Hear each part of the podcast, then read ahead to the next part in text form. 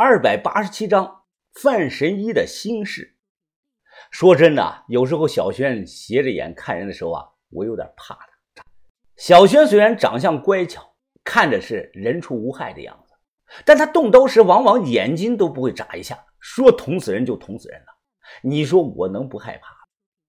而范神医啊，他是明知山有虎，偏向虎山行，他非要跟我一起走，劝都没有用，谁劝他都不听。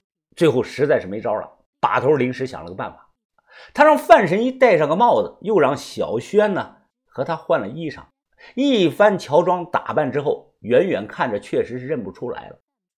又交代了我们几点注意事项，把头他们一行人踏上了南下的火车，而我又开车带着范神医回到了天竺。富贵险中求，人活着就是为了搞钱，我这是冒险一搏呀。回去的路上，我放慢了车速，抬头看了一眼反光镜。啊，范姐姐，我能理解你现在的心情。要是难受，你就哭出来吧，这里没有外人。不，我不会哭。他抽了抽鼻子，绷着个脸。为了学到家传的医术，我从小就被当成男孩子养。很长一段时间内，我认为自己就是男儿身。父亲说过。男儿有泪不轻弹，所以我不会哭。我将车停到了路边，拉了手刹。啊，范姐，你错了。首先，你就不是个男的。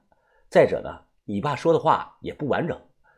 这话后头啊还有一句：“男儿有泪不轻弹，只是未到伤心处。”我话音刚落呀，他再也控制不住情绪了，在车里抱着我就大哭了起来呀。他抽泣不止，哭得非常的凶啊！我能明显的感觉到他的泪水打湿了我的肩膀。我不会安慰人，只会笨手笨脚的轻轻的拍在了他的后背。啊，好了好了，范姐，哭出来就好了，哭出来就没那么难受了。你是没了家，但你还有我们这一帮朋友。他抬起头看着我，不住的抽泣。我我我范雨白今天再次立下毒誓，自仇不报，我誓不为人。漂亮，这就对了，范姐，就是诸葛青害死了你们范家的。你现在没能力弄死他，那就等啊，五年也好，十年也罢，等你到时候有能力再去报这个仇，我相信你未来会成为真正的天下第一神医的。嗯，我会的。此刻我俩还紧紧的抱在了一起，可能是意识到不对劲儿了，他立即呢将我推开了。我倒是心无杂念，没往别的地方想过，因为我虽然口头上叫她一声范姐姐，但我心里啊其实把她当成了一个男的看，当成一个好哥们儿。江湖上很多人都在找他，我谨记把头的教诲，找个隐蔽的地方住下，其他的事啊都让亮子去办。天竺这里啊。我还有个信得过的老朋友，就是周晓通，不知道还有没有人记得他？周师傅他正好在费家村有个存放东西的仓库，我们几个呢就暂时借住在这个仓库里了。隔天下午两点半，哎，表哥，表哥，我回来了，你他娘小声点现在是特殊时期，别大喊大叫的。亮子呢，浑身都被汗水打透了。他拍了拍坐下的三轮车，啊，表哥，我差点累死在路上。就这个破车，我从早上六点钟就骑到现在了，从南三环蹬到了顺义。哎呀，我整整在路上蹬了八个多小时啊！这，啊，行了行了，辛苦了啊！来抽根烟，我帮忙点烟。亮子赶快用手挡风。哎，亮子辛苦了啊！别人我也信不过呀，我看好你，你是我沈远峰的表弟，以后说不定啊。还能成个什么神眼亮呢？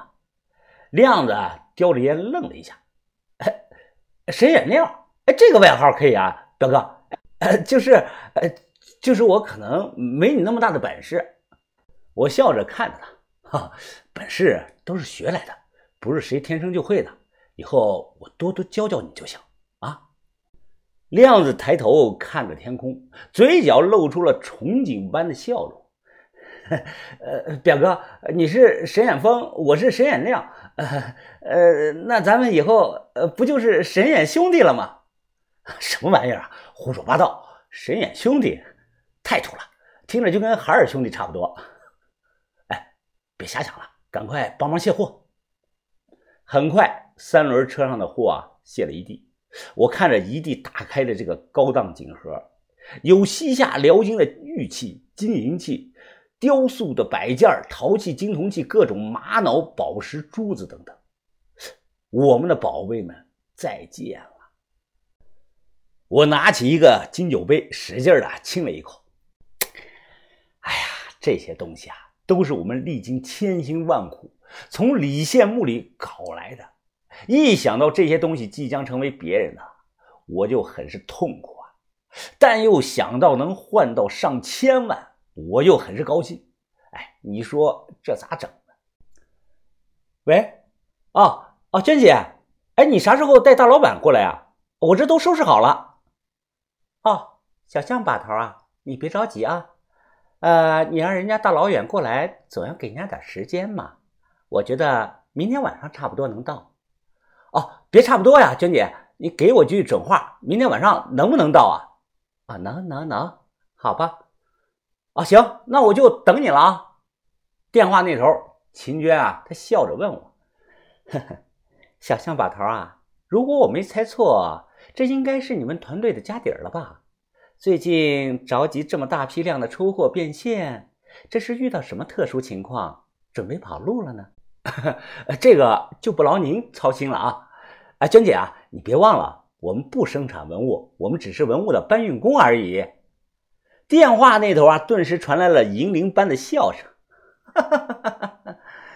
小象把头啊，我发现你这个人真是太幽默了。我要是再年轻个十来岁，说不定会喜欢上你的呀。我举着电话也笑了。哎呀，现在现在也行啊，娟姐，你富婆一个，我不会嫌你岁数大的。你滚！他直接挂了。我看着手机笑了笑，嘀咕的说道。都老油条了，还给我装纯。晚上睡觉休息，我将仓库的大门反锁了，还不放心，于是又招呼亮子，我两个人啊，将一个大衣柜抬着顶到了这个门后。亮子不明白，他非常的疑惑呀，没必要吧？这样，哎，表哥，我们只是临时睡个觉而已。哎，有这个大柜子顶着，我看他千年僵尸也进不来啊！这什么他娘的千年僵尸啊？哎，你电影看多了吧你？亮子，你不明白，这世界上其实有很多人啊，比僵尸更可怕的。说完，我看了窗户外一眼，外头天已经慢慢的黑了。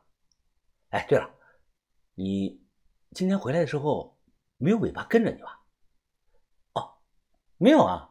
哎，表哥，你叮嘱我了，所以我一直都注意着。我确定我回来的时候没有尾巴跟着。哦，我点头说好。